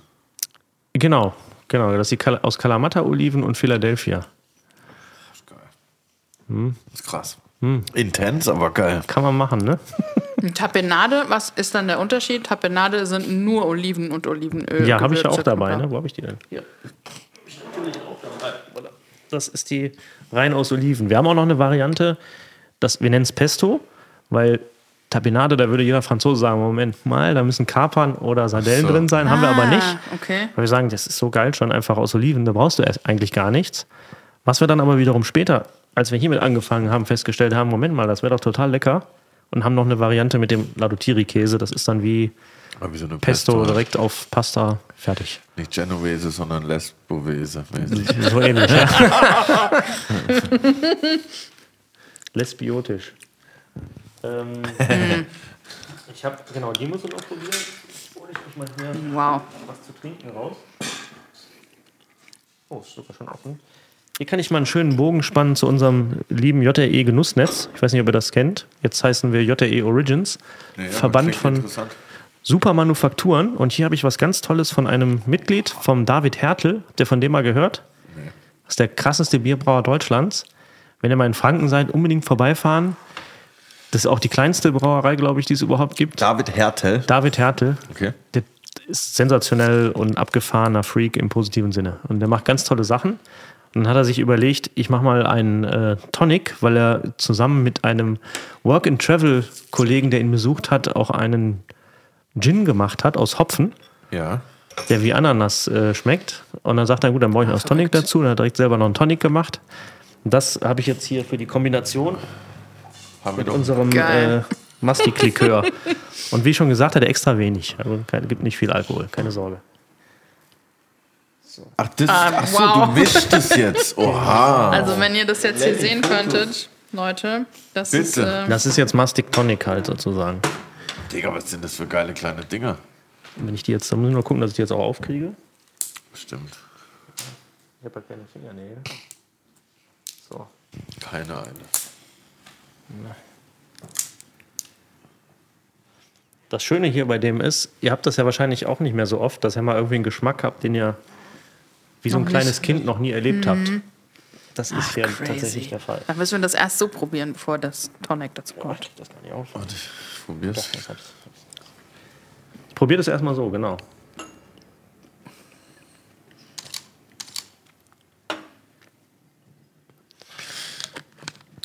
Und das ist jetzt nochmal für unsere Danke.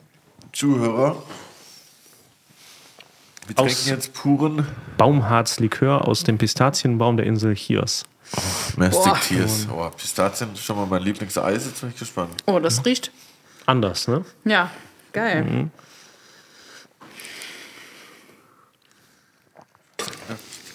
Aber Irgendwie super fresh.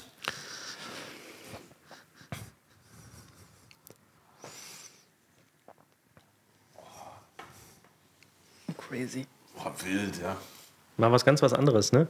Das ist echt wild. Wir sind ja hier in Berlin, ne? Ihr kennt doch bestimmt den Arndt Henning Heisen vom äh? Curtain Club oder Fragrances Bar.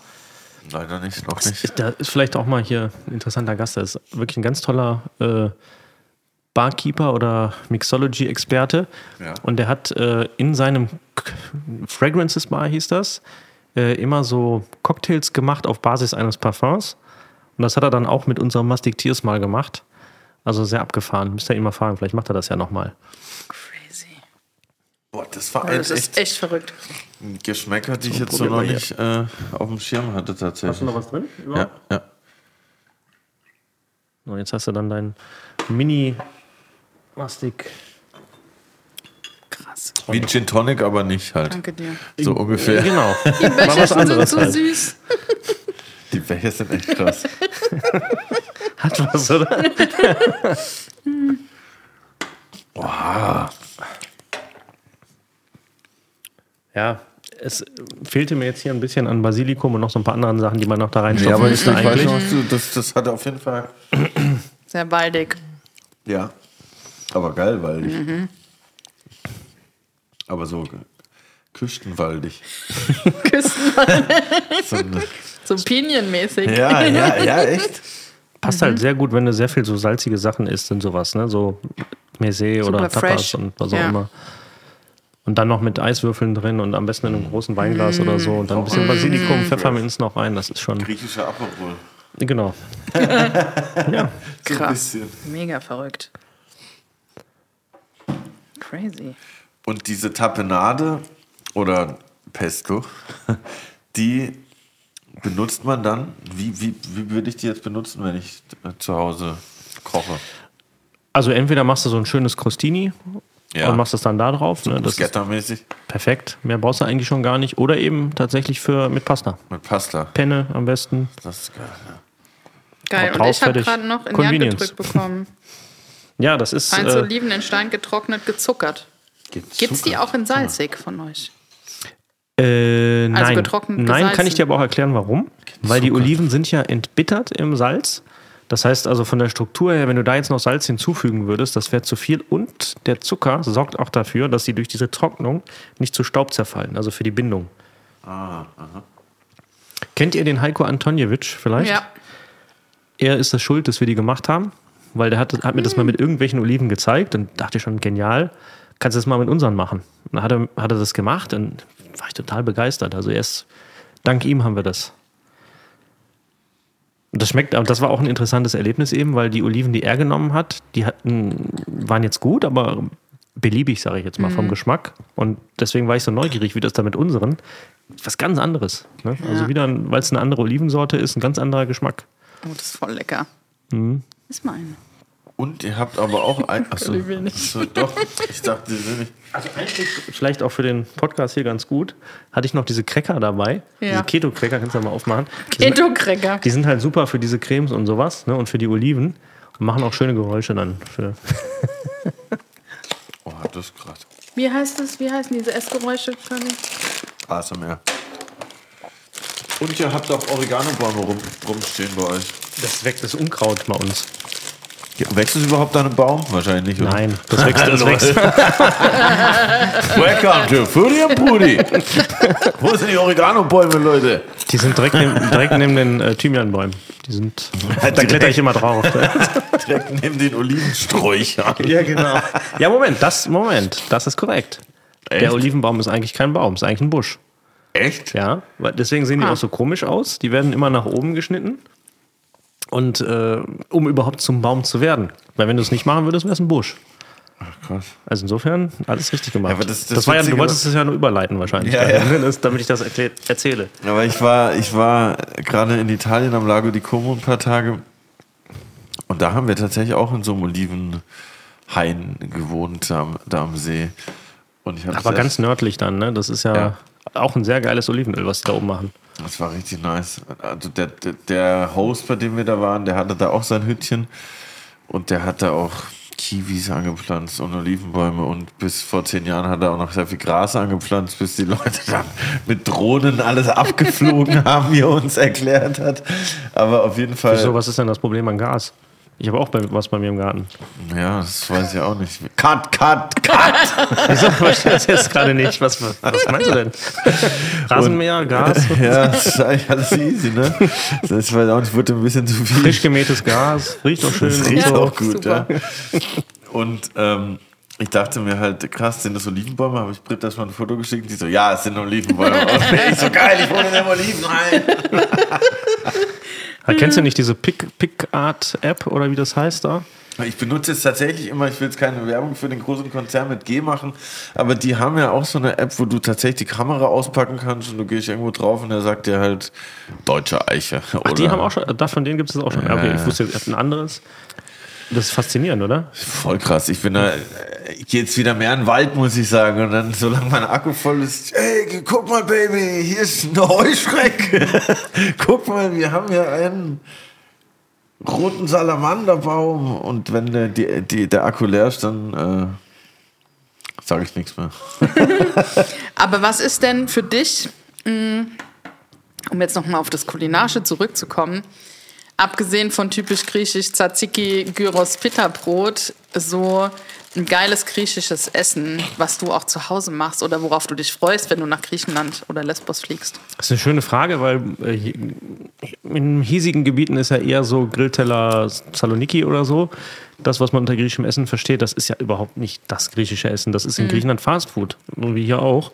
Das wäre so, als wenn man irgendwie Currywurst Pommes oder so als deutsches Essen per se ansehen würde. Echt? Ja, natürlich. Also äh, natürlich gibt es Gyros und all das in Griechenland, aber wie gesagt, das ist Currywurst Pommes. Und das, was, was man, was ich zum Beispiel sehr gerne esse, das hat man hier, glaube wahrscheinlich gar nicht auf dem Schirm, ist gekochter Blumenkohl mit Olivenöl und Zitrone. Total lecker. Oder einfach so diese ganzen äh, Horta nennt sich das im Griechischen. Das sind so das wild wachsende Gemüse sozusagen. Also sowas esse ich total gerne, aber das hat man ja hier überhaupt nicht am Schirm. Also Griechen haben hier schon so ein bisschen das Klischee weg, dass wenn du mit jemand Vegetarisches hingehst, ist schon immer schwierig. Weil du jedes, also zumindest jetzt so der Grieche hier um die Ecke, der hat auf jeden Fall von 100 Gerichten sind 90 mit Fleisch. Ja, natürlich, das sage ich ja. Das ist die Currywurst-Pommes-Variante. Ne? Aber Ja, in voll. Wirklichkeit ist das überhaupt nicht so. Zum Beispiel meine Frau ist vor Ostern auch 40 Tage vegan aus traditionellen Gründen. ja. Das hat jetzt gar nicht nur was mit der Religion zu tun, weil in Griechenland ist ja christlich-orthodox ist ja Volksreligion. Ne? 98 Matthias ja Prozent. auch erzählt in der letzten Folge, dass er erst 40 Tage gefastet hat. Ja. Ja, macht, wissen viele gar nicht mehr. Macht man ja eigentlich so vor Ostern. Ne? Ja. Und es gibt, also eines der genialsten Kochbücher, was wir zu Hause haben, ist von Mönchen vom Berg Athos. Was allerdings wiederum andere Probleme hat, weil da dürfen ja keine Frauen hin. Das ist natürlich auch schon das. Ja, ja. Aber gut, es gibt wahrscheinlich auch äh, Non- Läuft es doch Nonnenklöster, wo keine Männer hin dürfen. Das sind diese drei Finger oben im Norden in Griechenland, ein Finger davon. Das ist Athos.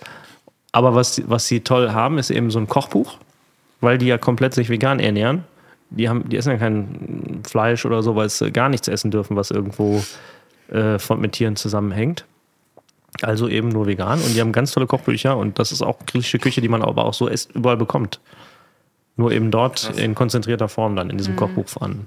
Ja, das ist echt interessant, wie das, das exportierte, die exportierte Kulinarik oft nicht, gar nichts mit dem wirklichen Erlebnis zu tun hat, wenn man dann vor Ort ist. So.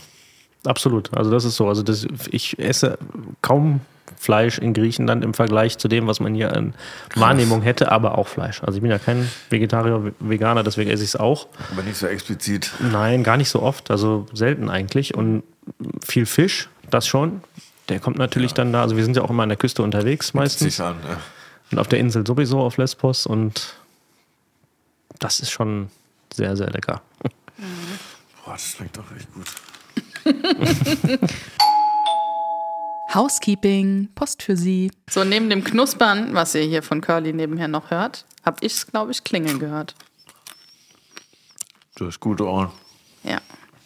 Ich höre für uns beide. Wir kriegen Es Brief vom, Mil vom Milchbar-Komitee, habe ich gehört. Gibt ja Post. Danke. Wir wissen alle nicht, was drinsteht. Aha. Hallo Brit, Bastian und Curly. Servus. Wir sind heute in der Bolle Milchbar. Ja. Vor und hinter euch an der Wand sind wunderschöne Bilder. Welches Kunstwerk würdet ihr erschaffen? Vorgabe, es müssen zwei Produkte aus der Kulinarik zu sehen sein. Welche Produkte würdet ihr vermählen und wie heißt euer Kunstwerk? okay. Easy. Es gibt zu viele Möglichkeiten schon. Das ist ja eine interessante Frage. Also zwei Lebensmittel und äh, was muss noch draus sein? Eigentlich nur zwei Lebensmittel, ne? Lebensmittel. Müssen verbu irgendwie verbunden werden. Okay. Hm. Olivenöl und Milch würde ich nehmen. Oh, das ist nice. Das sieht geil aus. Aber Welche da- Milch? Aber eigentlich fehlt dann der Knoblauch. Fällt mir gerade ein. Es dürfen ja nur zwei sein, ne? Nee, es müssen zwei sein. Es müssen aber dann auch Olivenöl, Milch sein. und Es dürfen Knoblauch. noch mehr sein. Dann mache ich eine Pizza. nee, also. Ah, ja, das ist auch eine Kunst. Mit einem Salami-Gesicht? Nee, ich glaube wahrscheinlich. Ähm, Ich habe eine lustige Anekdote dazu. Ja, ich habe mal ein Kochbuch gemacht. Geil. Da sollten verschiedene Köche äh, ihre Olivenölgerichte schicken. Und dann habe ich das Bild von äh, Jean-Claude Bourgueux bekommen. Da war einfach nur ein weißer Fleck drauf. ich, dann habe ich ihn gefragt, was ist das denn? Ach so, ja, das war ja nur die Zutat. Äh, ich habe vergessen, das Gericht zu schicken.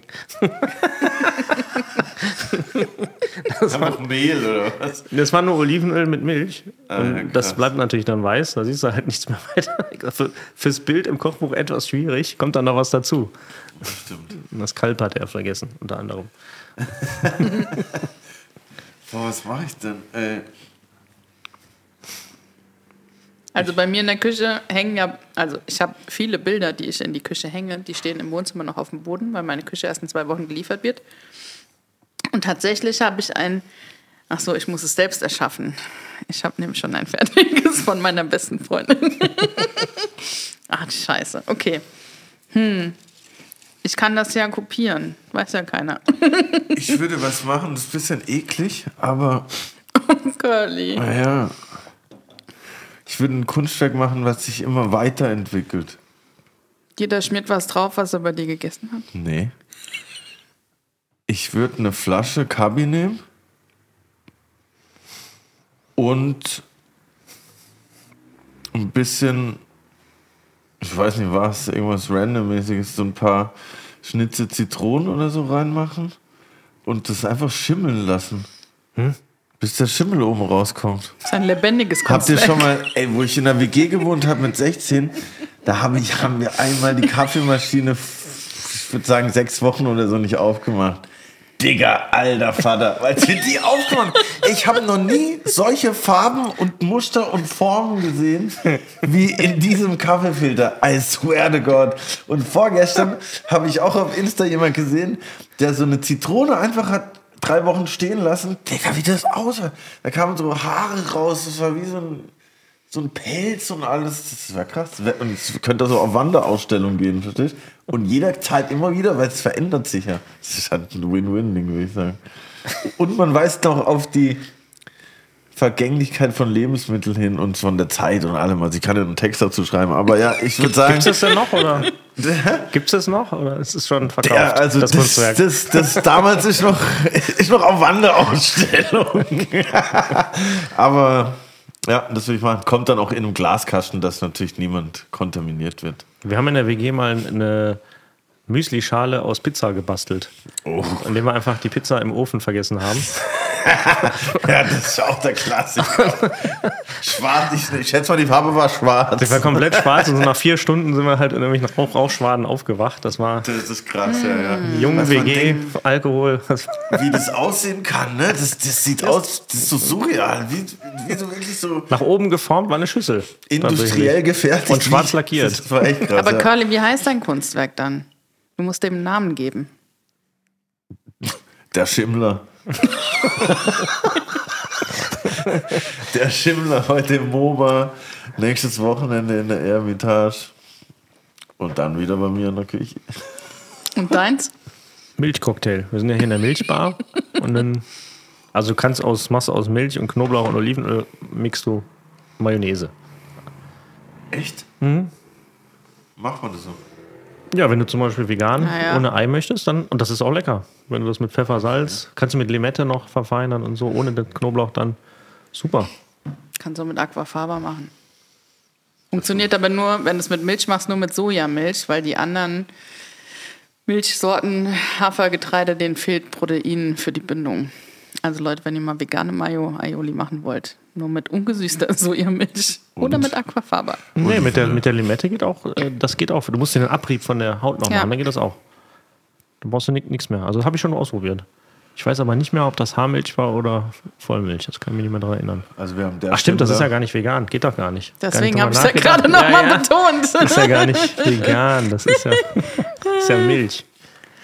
Ja. Wir haben den Schimmler, Milchcocktail und wie heißt deine Creation? Meine Creation heißt Eat Me und es ist eine rote Beete mit ganz vielen Blättern und aus der roten Beete guckt ein Würmchen und grinst. Ein Würmchen. Ah, aber, Ja. aber das ist dann aber auch nicht vegan. Oder Hier, wie? hier steht nicht, dass es vegan sein muss. aber Gibt du, ja Leute, die Insekten essen. Du gehst Hab über ich deine gehört. Boundaries hier raus. Also. Das ist krass. Hab auch nicht gesagt, dass ich das Würmchen essen werde. Krass. Aber du meinst schon so ein lebendes Würmchen. Ja. Also, ah, das bewegt sich dann auch, aber wo ne? kriegst du das her? Mein Kunstwerk ist gemalt und nicht lebendig. Ach Hier steht so. auch nicht, dass es lebendig sein muss. Ja, okay, gut. Nicht mit Essen Ihr habt gemalt. zu viel hier Mustik getrunken. Sorry, ich, bin, ich, ich dachte, man muss das auch irgendwie. Steht nichts von Dreidimensionalität oder Lebendigkeit, du wenn ich das es, halt, du richtig liest es halt auch richtig gut. Das, ich habe nur mit zwei Sachen gemerkt. Ich hab's ja auch hier neben mir liegen. Ja, das stimmt. Du hast ja auf jeden Fall einen klaren Ich hab Vorteil. Sehr Ja, ich schön. finde, damit könnten wir auf jeden Fall eine Ausstellung aufmachen. Hier, genau. Vor allem in Berlin. Letzte Folge Modenschau, diese Folge Kunstausstellung. Absolut. Prudi und Prudi goes MoMA. Ich rufe gleich an hier im Gropiusbau. Was da noch was frei ist nächste Woche. Hey, auf jeden Fall haben wir heute sehr, sehr viel über Oliven gelernt, über Olivenöl und über Griechenland auch noch. Ich finde, das war eine sehr informative Folge. Auf alle Fälle. Ich denke, Ein Leinsamenkorn vom Cracker im Hals. Und wir wurden sensationell verköstigt. Verköstigt, ja. Wir haben hier einen Schnaps im Glas, ein Likörsche, verschiedene Pasten vor uns. Vegane Feigensalami. Come on. Besser geht's nicht. Oh, stimmt, du hast jetzt auch Salami. Ich habe jetzt auch Salami. Willkommen im Club drin. Voll nice. Ja, ich würde sagen, wir bedanken uns erstmal überschwänglich. Danke, danke, danke, dass du heute hier warst bei uns. Wir haben uns echt sehr gefreut. Und die größte Erkenntnis, die ich heute hier mitgenommen habe, ich kann auch mit Olivenöl braten. Ja, sehr gut. Und danke, dass ich hier sein durfte auf jeden Fall. Hat mir auch eine Menge Spaß gemacht. Ähm, bevor wir uns aber verabschieden, wir haben voll vergessen, unsere Lieblingskategorie. wir lassen den Basti hier nicht weg, bevor wir nicht unser Gastgeschenk bekommen haben. Hä, wieso? Hier sind noch überkrank viele Geschenke.